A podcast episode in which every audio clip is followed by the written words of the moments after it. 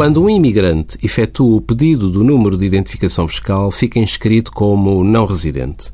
Este cidadão passará a ser considerado residente fiscal em território português se cumprir determinados requisitos que constam do nosso Código do IRS haja permanecido no território português mais de 183 dias seguidos ou interpolados em qualquer período de 12 meses com início ou fim no ano em causa, ou tendo permanecido por menos tempo aqui disponha em Portugal de uma habitação em condições que façam supor a sua intenção de mantê-la como residência habitual, embora este requisito seja muito subjetivo e difícil de comprovar.